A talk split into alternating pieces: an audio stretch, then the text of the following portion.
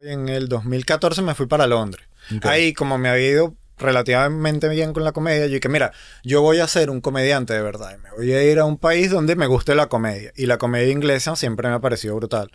Voy a Inglaterra y estuve seis meses en Inglaterra y yo dije, yo odio Inglaterra y odio la comedia y yo no quiero ser comediante un carajo.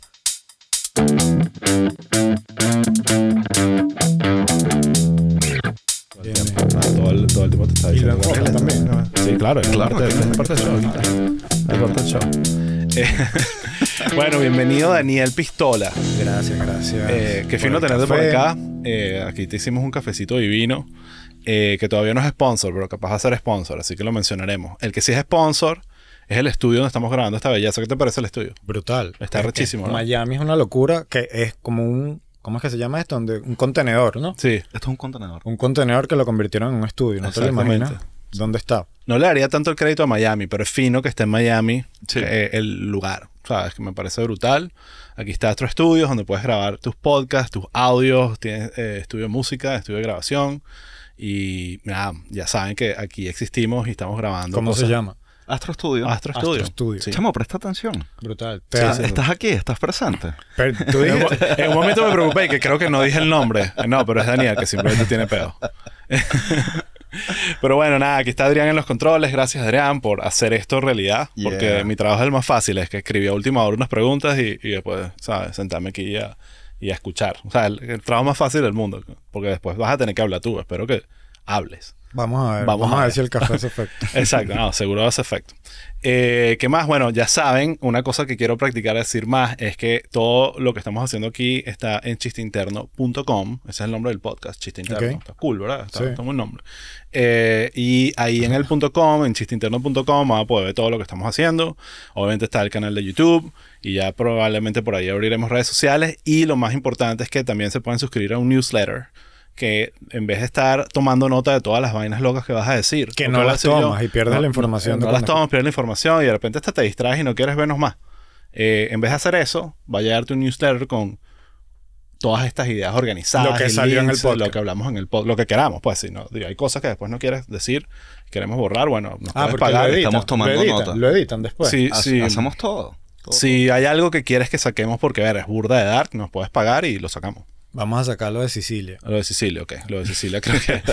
vamos a hablar de eso, pues yo creo que eso, eso es un buen intro, vale. Vamos a... está bien. Yo igual... O sea, lo, lo que, lo que más dudo de yo poder entrevistar a ¿Sabes que Sicilia es la capacidad que tenga de él venir a Miami. O sea, Ya. se puede. Sicilia me dijo cuando estaba George y Sicilia que los dos tenían. Sicilia tenía el molino y, y- y George tenía Teatro Bar. Como que él decía, preséntate en el molino porque George no va a llegar a ningún lado porque la gente siempre me va a reconocer a mí como que yo soy el que trajo el stand-up a Venezuela aunque haya sido George. Ok.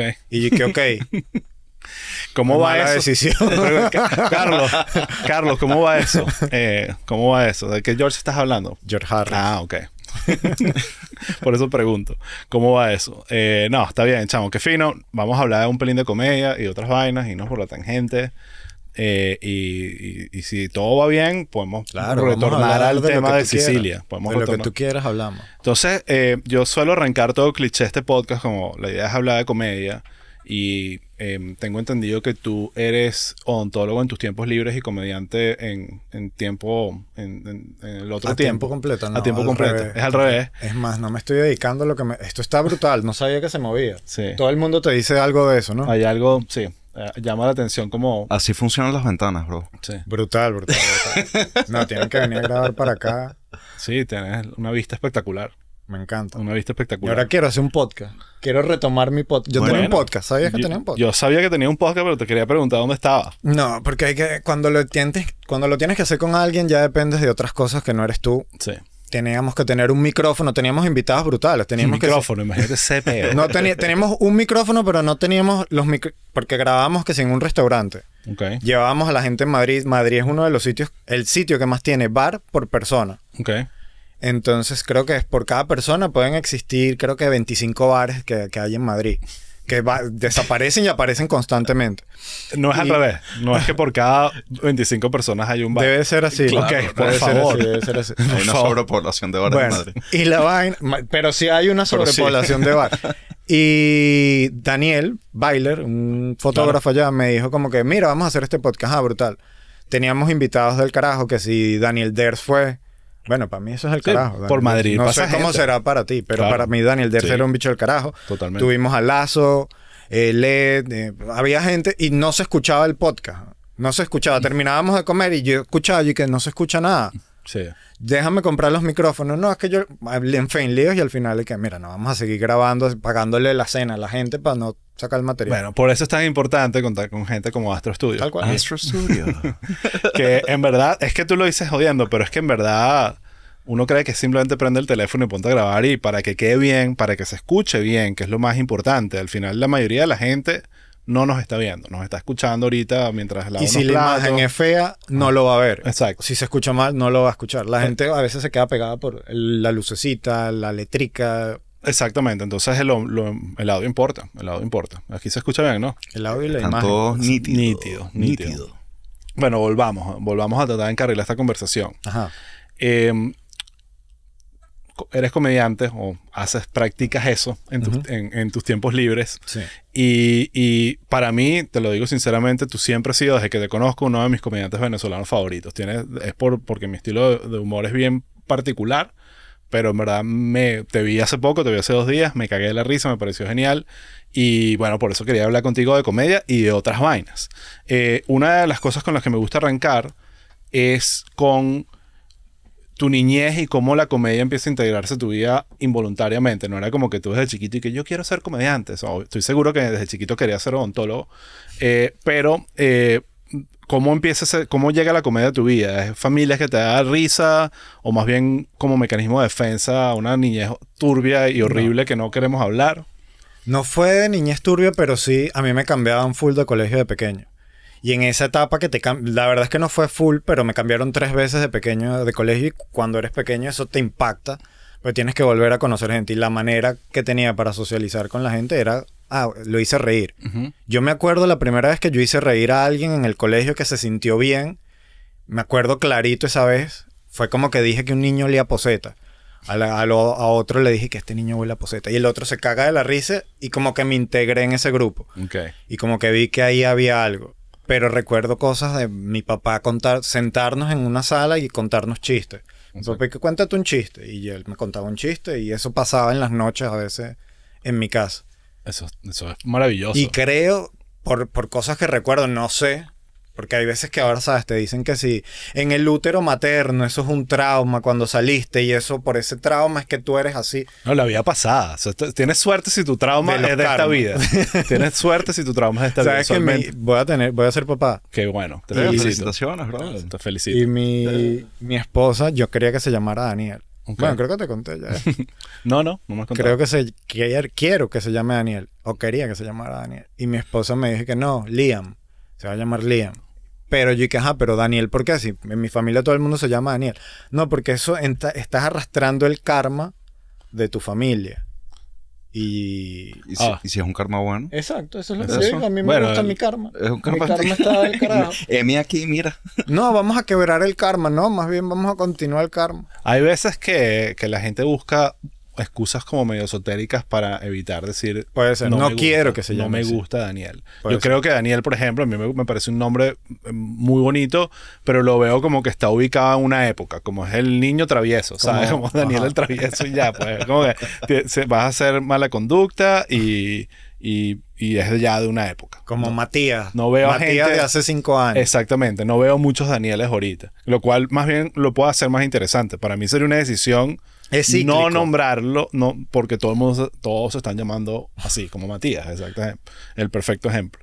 Está bien, entonces, Entonces, eso es lo que recuerdo de, de mi infancia relacionada a la comedia. Y entonces, mi papá como que siempre estaba, le gustaba y me llevaba a ver a Emilio Lovera, a Laura cuando estaba un poco más te grande. llevaba a ver los, los En shows. el, en el aula magna. Qué bueno. Y- Qué, qué buen padre. Y como que eso me llamaba la atención. Hasta que de repente más grande vi Seinfeld y dije, ah, es esto. Como que todo eso que he visto se condensa en esto porque yo creo que puedo hacer esto. Entonces veo que hay dos, dos lados. Uno, primero, tu papá, por lo que mencionas, que es más como que, que te está dando comedia en casa. Ya sea para que eches chistes y hagas reír a la gente, pero también para que consumas, porque aparte de enamorarse de la comedia, que fue lo que me pasó a mí, era más como consumidor que como comediante, o sea, era de disfrutar la comedia. Pero el otro que creo que es bastante importante, que es el de el de la parte de los amigos del colegio y, de tratar de encajar en grupos, ¿sabes? De usar la comedia como un mecanismo de defensa o un mecanismo para integra- integrarte socialmente, que es súper efectivo. O sea, cuando haces reír a alguien realmente o a un grupo, controlas ese grupo. O sea, controlas el, eres aceptado, está, eres, aceptado, en y, ese grupo. y hay como una especie de aceptación intele- de, de inteligencia. Es como que el, el- el que hace reír tiene cierto nivel de inteligencia. Hay como Sí, sí, sí. un respeto. O sea, Así, así esa persona que te hizo reír no sea una lacra, sí. como que, pero me hizo reír, pues. Tengo que estar medio con esta, esta persona quiero que sea mi amigo. Totalmente. Ahora, ¿por qué te movías tanto de colegio? Porque, ¿cuál era la razón? Porque. Papá era un narco, No, porque quedaba lejos de donde vivíamos, entonces después me pasaron otro más cerca y se dieron cuenta que ese colegio era una mierda, me pasaron a otro, no, este colegio tampoco nos gusta, y ahí terminé en el colegio donde... Está bien, sí, entiendo. Entiendo esa movida. Sobre todo aquí en Estados Unidos con ese drama todo el tiempo de mover niños de colegio. Ya lo verán. Mm. Bueno, tú no, tú estás en España. No sé cómo es en España la vaina, pero aquí es un dramita el En tema de España los... te asignan un bar para el niño. Exacto. Tal cual. Se crían en bares. Por eso las estadísticas son así. Un bar por cada niño. Una- fue la promesa de un alcalde y el carajo está todavía ahí. Entonces, eh, empieza el, el tema de la comedia con tu familia, empiezas a integrarte con tus amigos del colegio. ¿Y cómo va esa evolución de, de crear estos amigos que eventualmente se convierten en tus amigos comediantes? ¿Dónde empieza a suceder esa conexión con José, con Led y ese grupito macabro? La gente, gente graciosa, siempre eres amigo de esa gente graciosa, pero con LED pasaba, con LED- la, la historia es full rara porque con LED como que yo tenía cosas escritas en un cuaderno y cuando estábamos en el colegio yo le decía que, ah, mira esto, mira esto que escribí y él me decía, esto que escribí, vamos a hacer un sketch y nos lanzábamos que hacíamos que si sketch, hicimos como un piloto de un programa de radio y ¿Esto como en qué época es? Como, Tendríamos 17 y después en la universidad, que él estudiaba arquitectura en la central y yo ontología, como que ahí nos hicimos más amigos porque estábamos en la misma universidad. Y estábamos que si él Entonces, iba son- para la casa. Son amigos del colegio. Sí. Eh, Led te da crédito, porque ya lo entrevistamos, de eh, básicamente de, de que le presentaras el- el- la comedia, el concepto. El ¿sabes? stand-up. Del stand Del stand Porque Exactamente. él me acuerdo que me presentó otros conceptos como yo no sabía de Monty Python. Ok. La primera vez que vi Monty Python, me imagino que es como todo el mundo que ve Monty Python, que te quedas y que, que es esta locura, me dio risa. Yo llegué a Monty Python tarde. También fue mi socio el que me lo... Lo conocía, pero no, había, no me había sentado para darle bola. Ajá, porque, habías visto un pedazo y tú, que eh, esto es una mi- locura y ya está. Mi y- lado ignorante, inocente, joven, no quería vainas viejas. Yo lo que quería estar viendo quién es el... Los, quién, muéstrame Tom Green, muéstrame los bichos que están haciendo vainas hoy y no esta vaina vieja que se ve como mal grabada de Monty Python y cuando le paras bola y ves la vaina y dices, Dios mío, ¿sabes? Estaban haciendo lo que están haciendo estos, pero no tienen el estudio. Ahora- ah, ¿Cómo se llama el estudio? Este estudio. Astro Studio, bro. No Astro tenían Studio. otro estu- Eh, Astro no- Studio. no, tenía Astro Studio, sí. Entonces, como que Led me muestra muchas cosas y yo lo que le muestro es el, el stand-up como tal. Y nada, como que con él fue por ese lado que hice que, que- que yo tenía cosas escritas. Y él sabía que yo quería hacer stand-up. Yo le había dicho, esto yo lo quiero hacer alguna vez en mi vida. Y él tenía un escarabajo que lo arregló él a mano. Y arreglando el escarabajo, escuchó a George Harris en la, en la radio diciendo que iba a haber un micrófono abierto, que si había gente que quería hacer stand-up. Y él me escribe por celular y que mira, un mensaje de texto que cobraban que si 100 bolos por mensaje. Y me escribe y que, verga, que, que te mandaran un mensaje era como que significaba algo importante. pues, Claro, te gastaba plata. Hay Me- un valor, sí. me mandó un mensaje que hay un bicho que está haciendo audiciones para un micrófono abierto. Le escribí y en ese momento casi que Led, yo y George éramos los únicos que sabíamos que era stand Ah, y George aquí- que, claro, vente tal día, no sé qué. Aquí estamos escuchando que sí, el, el- el origen, o sea, el, el Big Bang de un pedo de comedia muy cabilla que vino en Venezuela que, que, que, ojo, no, no fue el origen, pero ahí empezaron cosas. Lo que estaba haciendo George, ahorita uno lo ve y ve lo que está haciendo George y como que da por sentado que, ah, sí, claro. No, tuvo que remarla bastante y estaba ahí suplicando por radio y solo le llegaron dos huevones que fueron... Cuando, Le- cuando venga George, Viene. vas a ver, te, te contará la historia. Capaz él ni se acuerda de eso, o no quiere No, recordar no. esa vaina. Entonces, Está traumado. sí, No. puede ser. Yo me acuerdo que George a veces se, se presentaba, George se presentaba, o nos presentábamos, que sí, con 12 personas. Y las 12 personas arrechas con George, que este bicho soltando plumas aquí, ¿vale? Y, yo como que- Ah, y ahora, y ahora George la, o sea, es Sí, George. sí, sí. pues. Ya, Lo hablamos en otro, en otro episodio que fue un, un podcast que no un podcast, un show, un web show que hicimos con George en el Mostacho ya 2012, 2010, algo así. Y no funcionó eh, porque la audiencia no lo, no lo entendió y, y, y, coño, los comentarios en YouTube son muy coño madre. Y entonces no, decidimos no seguir. Y ahorita No, tú vale, ves... te- te- no, pero tú no Te puedes echarte te para atrás. la No te, puedes ¿sí? echar, no te puedes echar para atrás como por lo que te pongan en, en YouTube. No, pero fue como, fue una vaina que se da cuenta que no, no, no funcionó. Uno también tiene esa labor de como editor de pero- ver algo y decir, pero mismo, él mismo estaba sufriendo. Fue como que esto no va. Ya, el que no tenga la necesidad es otra cosa. Sí. Pero yo creo que si tú te mantienes por un tiempo largo en algo, en Bueno, algún momento llegas a algo. El Bueno. mejor ejemplo fue él, pero en el stand-up. Claro, porque él, él tenía la necesidad. Yo tengo que seguir en esto. Y él siente que él puede seguir y siguió. Sí. Él tiene, un- él, tiene, él tiene una audiencia enorme, pero no estaba en el Mostacho, estaba en otro lugar mucho más grande, ir- irónicamente. Entonces, en ese sentido le funcionó, le salió de maravilla. Ajá, entonces, eh, Voy, me presento y ahí comienza. eh, cuando me presento, esto es en, como el, que esto es en, vivo, en teatro, ¿dónde es que era esa vaina? En, el, en vivo, puede ser, en Sí. vivo en el Rosal. Exacto. Ese fue el primer sitio donde hice stand-up. Y coincidió con que el argentino que trabajaba con Chatén, en ese momento, se fue la otra persona. eh, él fue la otra persona que se presentó esa noche. Y lo promocionaron por, por radio y la vaina se llenó, estaba full. Ujú. Y a mí me fue brutal, a George brutal y al Guille malísimo. ¿De acuerdo? Pero como que había una gente ahí, y estaba Sicilia. Sicilia me ve y dice que yo quiero que te sigas presentando, voy a buscar un local. No consiguió ningún local, lo conseguí después yo y le dije a Sicilia, ¿puedes hablar tú con el local? Y el local empezó a meter stand-up, que era el Molino. Y José, que es el otro pana de comedia, este, estudió conmigo odontología. Y Lady José, se conocen, se a través conocen. de ti. Exacto, porque Sí. íbamos a hacer, porque yo le decía a José, tienes que hacer stand A mí José me daba risa. Sí, José es de esos carajos que son unos comediantes natos que no se han dado cuenta. No es como LED. Tú la LED tienes que verlo en una tarima y decir, ah, ok, ya entendí que este carajo da mucha risa. Con José era, te, estás con él cinco minutos y... Anda por la calle y- Exacto, anda por ahí dando risa. Entonces era como más el empuje a llevarlo a él. Pero lo que pasaba con José, cuando conocía, es que no sé, como que es un sentido del humor, te conecta tal cual lo que estabas diciendo, que cuando entras en un grupo, ves y que este se está riendo de una vaina que, que la mayoría no se está riendo, te llama la atención eso.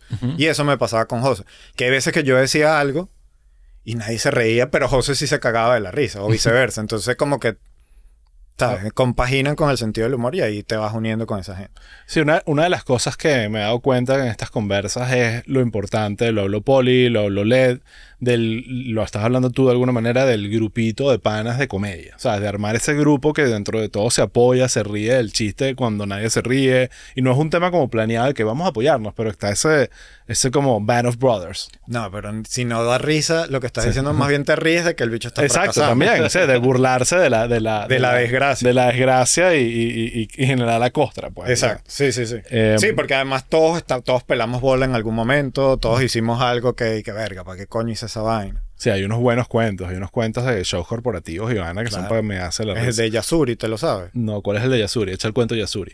No me acuerdo si el nombre era Yasuri, pero nos contrataron para un evento en el CCT ¿Ok?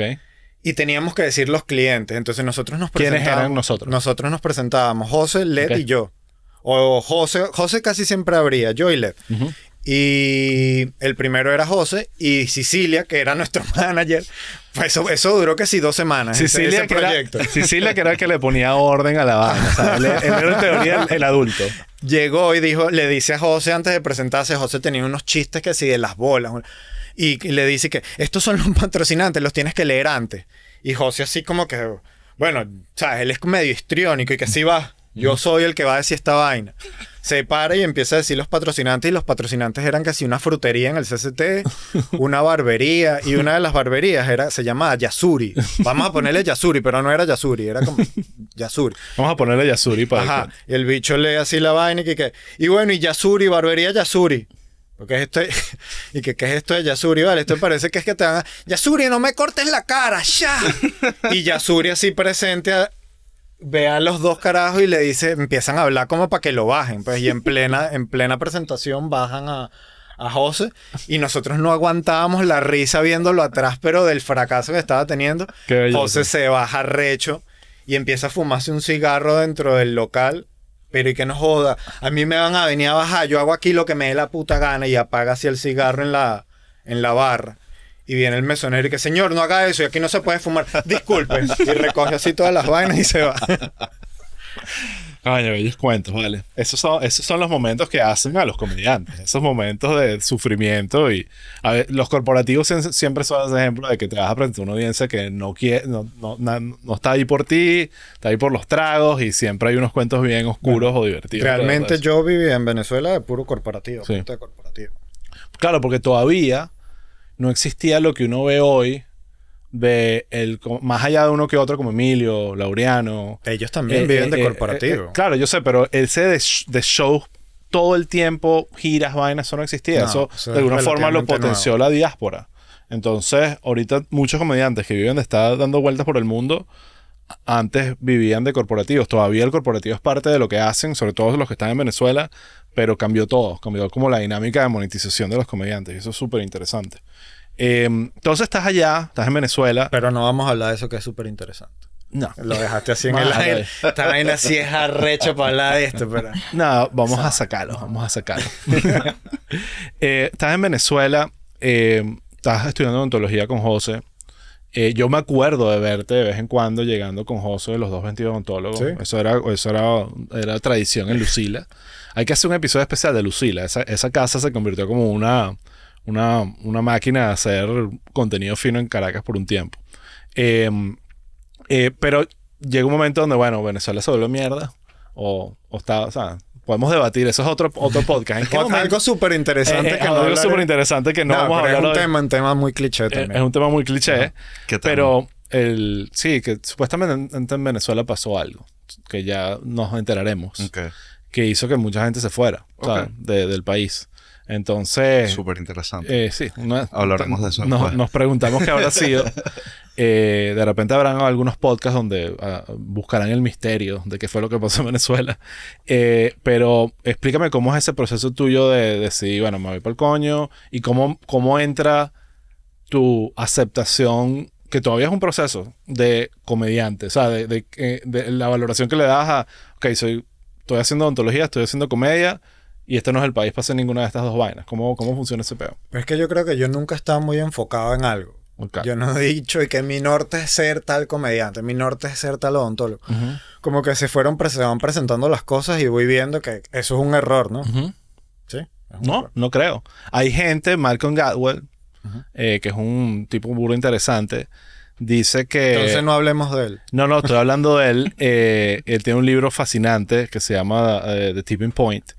Eh, y él habla de que las carreras no lineales son, eh, está demostrado que son las que están más diseñadas para ser más longevas y tener más éxito. eh, Más éxito, no sé, pero puede ser que longevo. pro- Sí.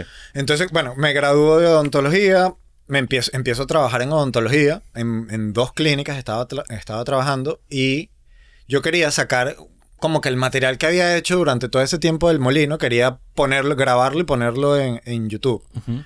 Que no sé, porque quería, quería subir algo a YouTube. Yo sabía que había algo ahí de vamos a subir algo en, en redes. En- y cuando quiero grabarlo, me, me- se comunica conmigo Mariana Egloff. Y me dice, yo te quiero producir un show, yo quiero hacer algo contigo, yo quiero trabajar contigo. Y empieza como que a montar un show en Caracas. Y veo que gano mucha más plata ahí que, que en las clínicas. Y que empiezo a comparar con mis panas de odontología y en ese momento yo ganaba más plata con un show que trabajando una semana de odontólogo. Wow. Y dije como que esto no tiene sentido que siga trabajando de odontólogo. Y de, empezó a dejar como que la odontología del lado. Le puedo hacer una limpieza un pana. Este perdió parte del diente. Bueno, se lo hago, pero muy, muy eventual. Y cuando empiezan los corporativos y empiezo a ganar plata, pues cada vez dejaba más atrás la, la odontología. Más o menos, ¿qué año es esto? ¿2010 o 2011? De 2012 al 2014, puede ser. No, 2010, 2010 Sí. más o menos, sí, Sí, 2010, antes, ¿no? 2014. Sí, exacto, 2010. No, yo comencé en 2008, pero en el 2010, que es cuando me gradué, es cuando estaba este, este proceso de 2010 a 2014 más o menos. Exactamente. Y entonces estás haciendo corporativo Y- y de decides básicamente poner en pausa la odontología, dices la comedia es mi vaina, y en Sí. Venezuela estaba, te estaba yendo bien. sí. Y como lo- más allá del cuento del CCT, esos corporativos eran siempre con Sicilia No, no, después fueron con Mariana. Uh, Mariana fue la que se encargó. de Después parte. Mariana era la productora. Entonces tú entraste más en el grupo de Mariana, como yo, yo he hecho jodiendo que en, en- en- en la- en la- en- en Venezuela existía como dos grupos de, de- de comedia, el East Coast y el West Coast, como los raperos acá. Pero Mariana fue, sigue siendo de alguna manera súper importante como productora de comedia. O sea, ella no es comediante, su esposo es Sí. comediante, no sé si por el apellido se pueden dar cuenta, eh, pero la, eh, ella tuvo una influencia muy importante en como poner a andar eventos, una ¿no? industria eh, y monetizar la comedia con shows. O sea, no- y no es el show del... Ella lo tenía clarísimo Sí. de que eso era, pero para mí era como que, como que un corporativo, esa gente no me quiere ver. No, pero es que esa es la forma de hacer plata. Sí. Y bueno, no, No, tenía bueno. para dónde ir y que bueno, ¿Quieres hacer plata o te quieres ir para tu casa? Así mismo, Mariana era así. Mariana era, ¿quieres hacer plata? Yo quiero hacer plata y vamos a venderle a esto- a necesitas esa persona en tu vida. Claro que sí. O sea, y, y- y yo creo que una cosa ayuda a la otra, porque no era que solo, realmente no solo estaban haciendo corporativos. Eh, Había, o sea, ella empezó, me refiero a Mariana, shows en el Teatrex y en otros lugares donde estaba presentando comediantes. A veces ellos solos, si tenían como la, el músculo, y si no, una vaina genial que después lo aplicó Ledy, José y, y Briseño con Mi País, Tu País, que era la, el, el- el grupito de tres. ¿sabes? Si, si, si uno no me puede llenar la sala, bueno, tres sí.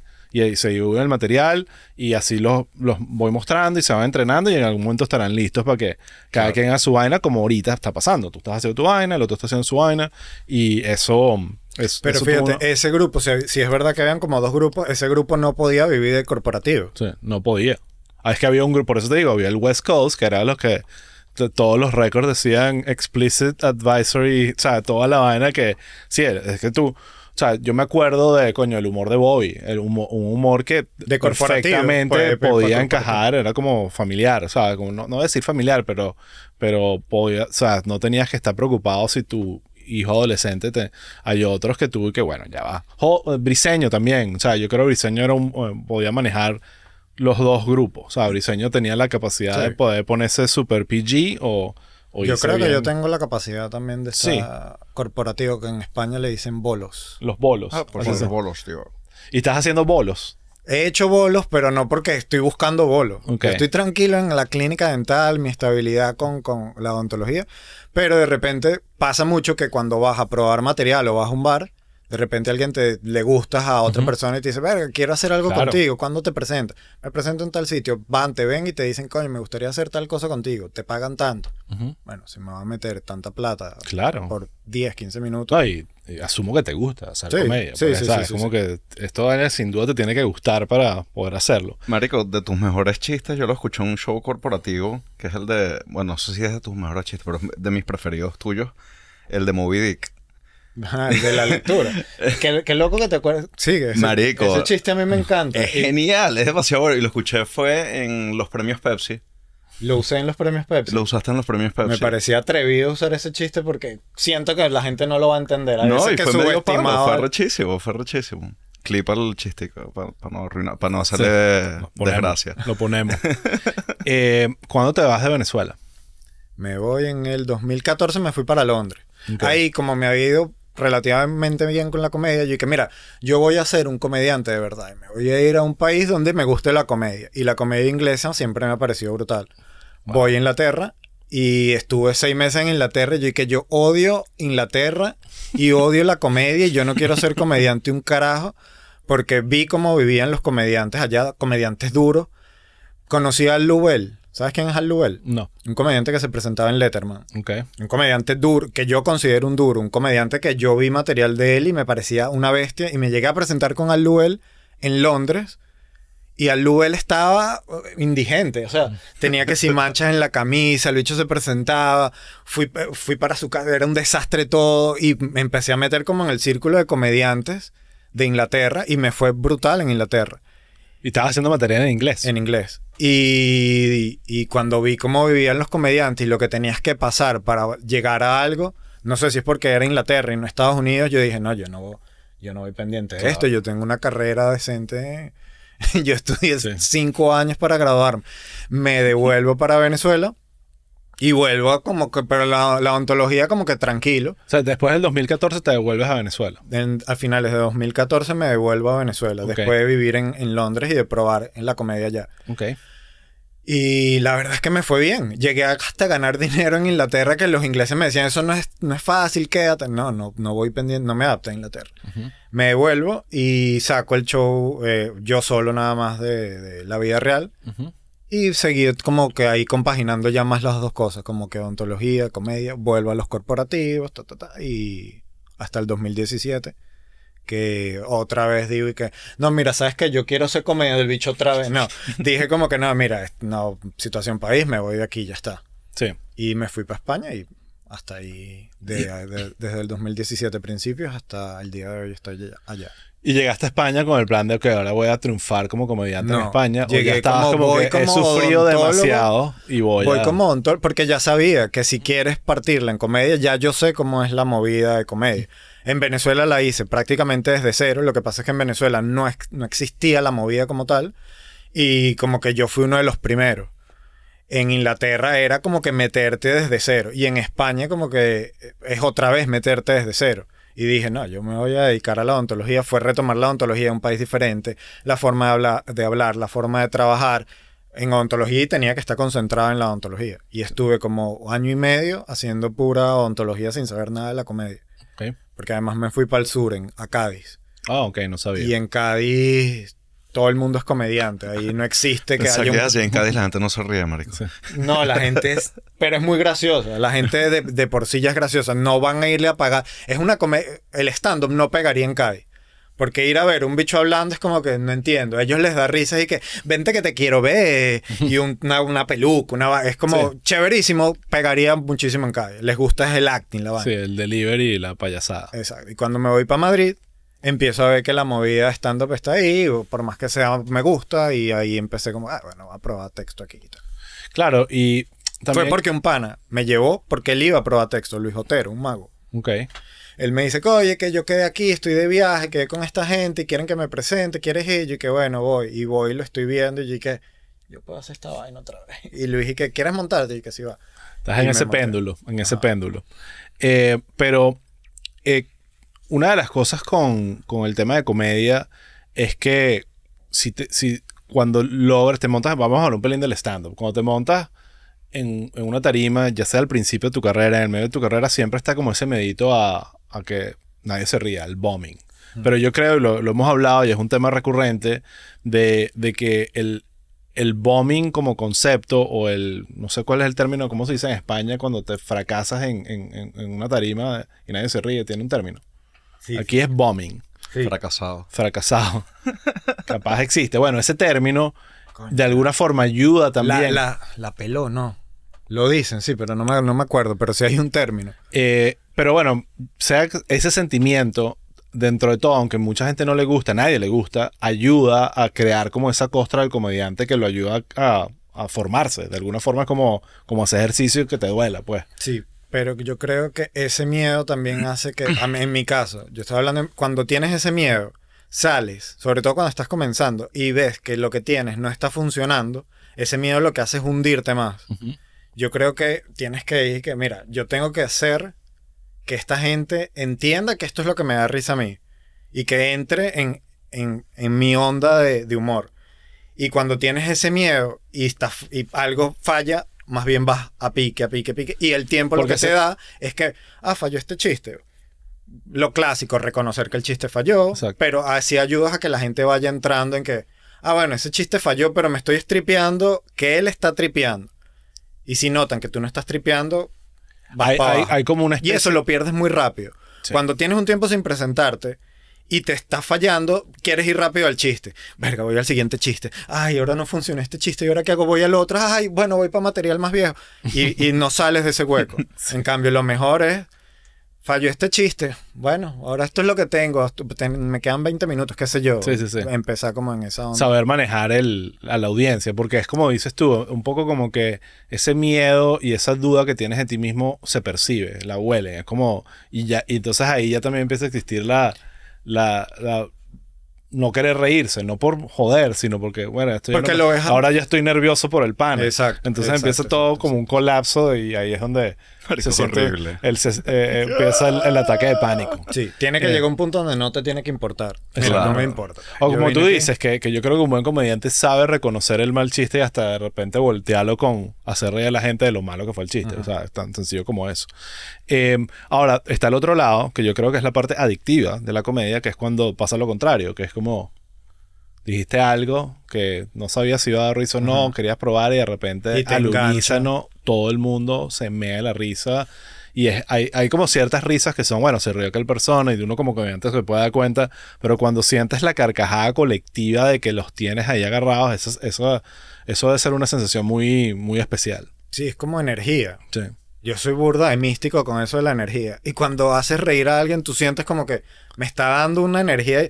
Y esa es la parte adictiva. Es como una, es como una, bueno, tú que eres músico, la emoción que te transmite el público es, es como de dónde viene Es esto. como adrenalina, yo, yo lo llamo como adrenalina. Puede ser adrenalina, no sé, es como, es como una euforia que... Y es, es burda de cool porque en verdad sí, o sea, creo que suena cliché hasta que en verdad lo sientes.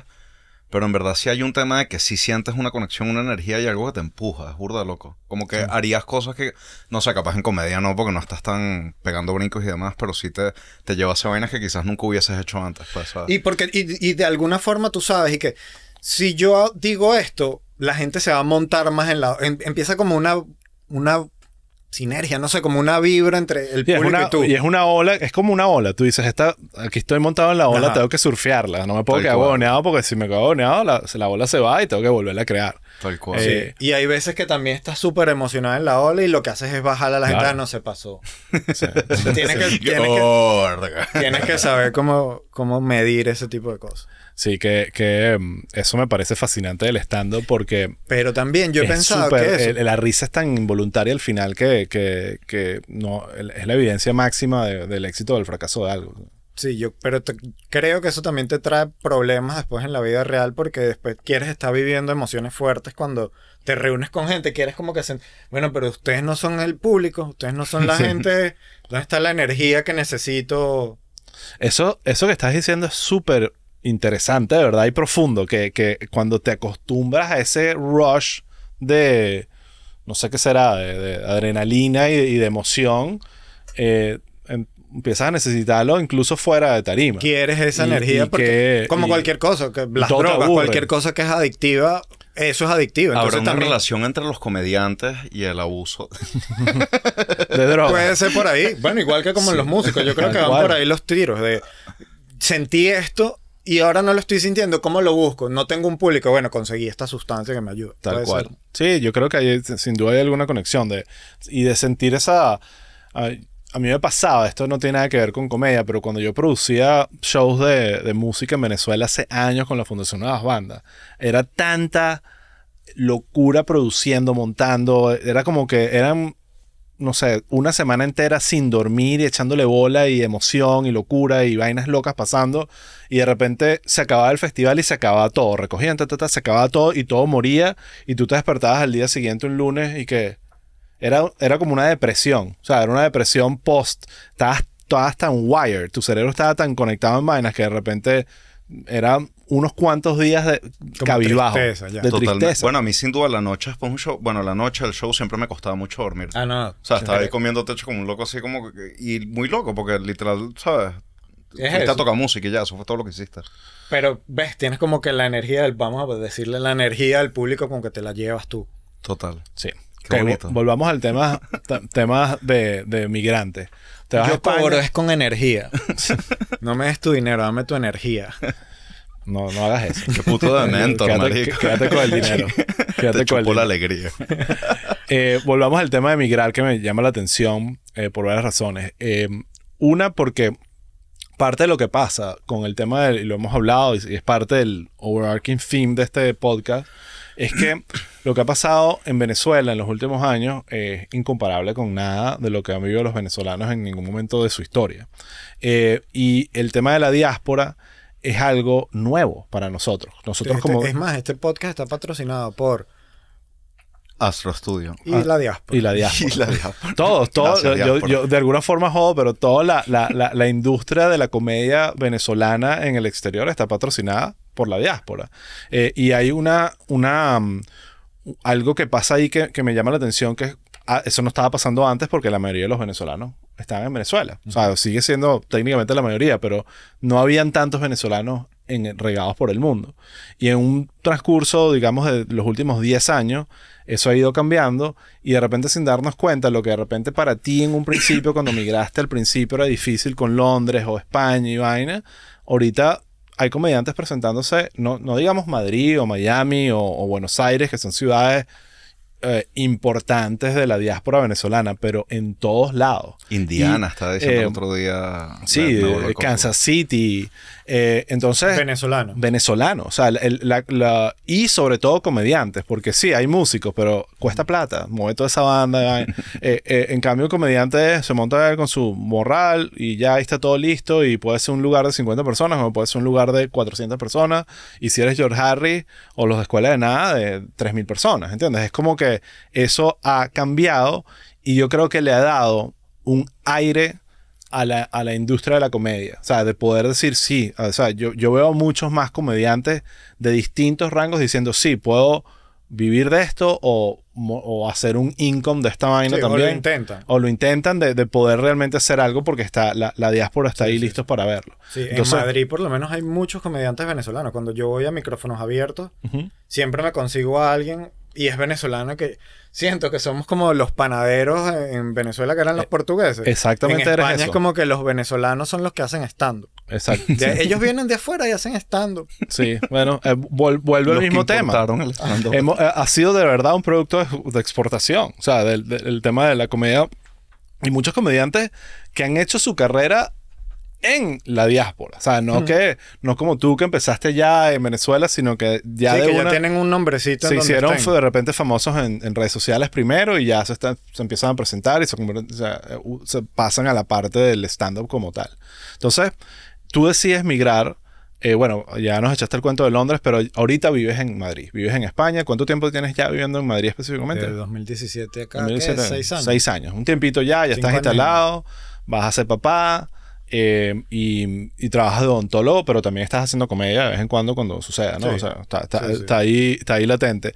¿Sientes que, que entran como en conflicto? ¿O más bien estás buscando, tratando de buscar armonía entre las dos, las dos carreras? Porque son dos carreras al final.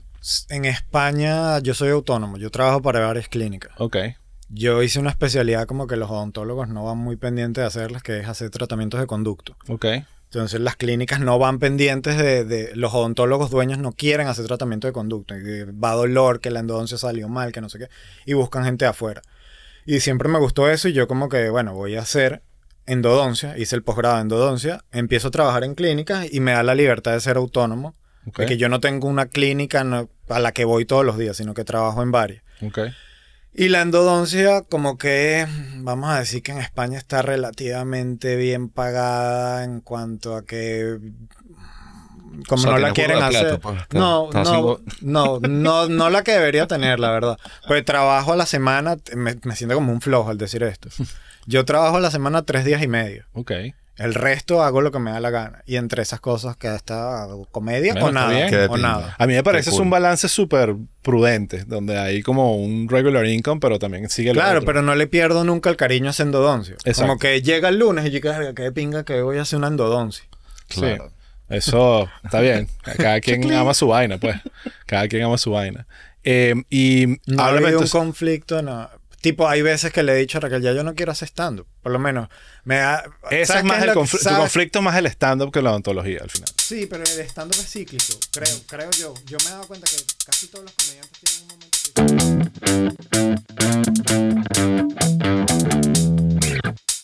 Cíclico.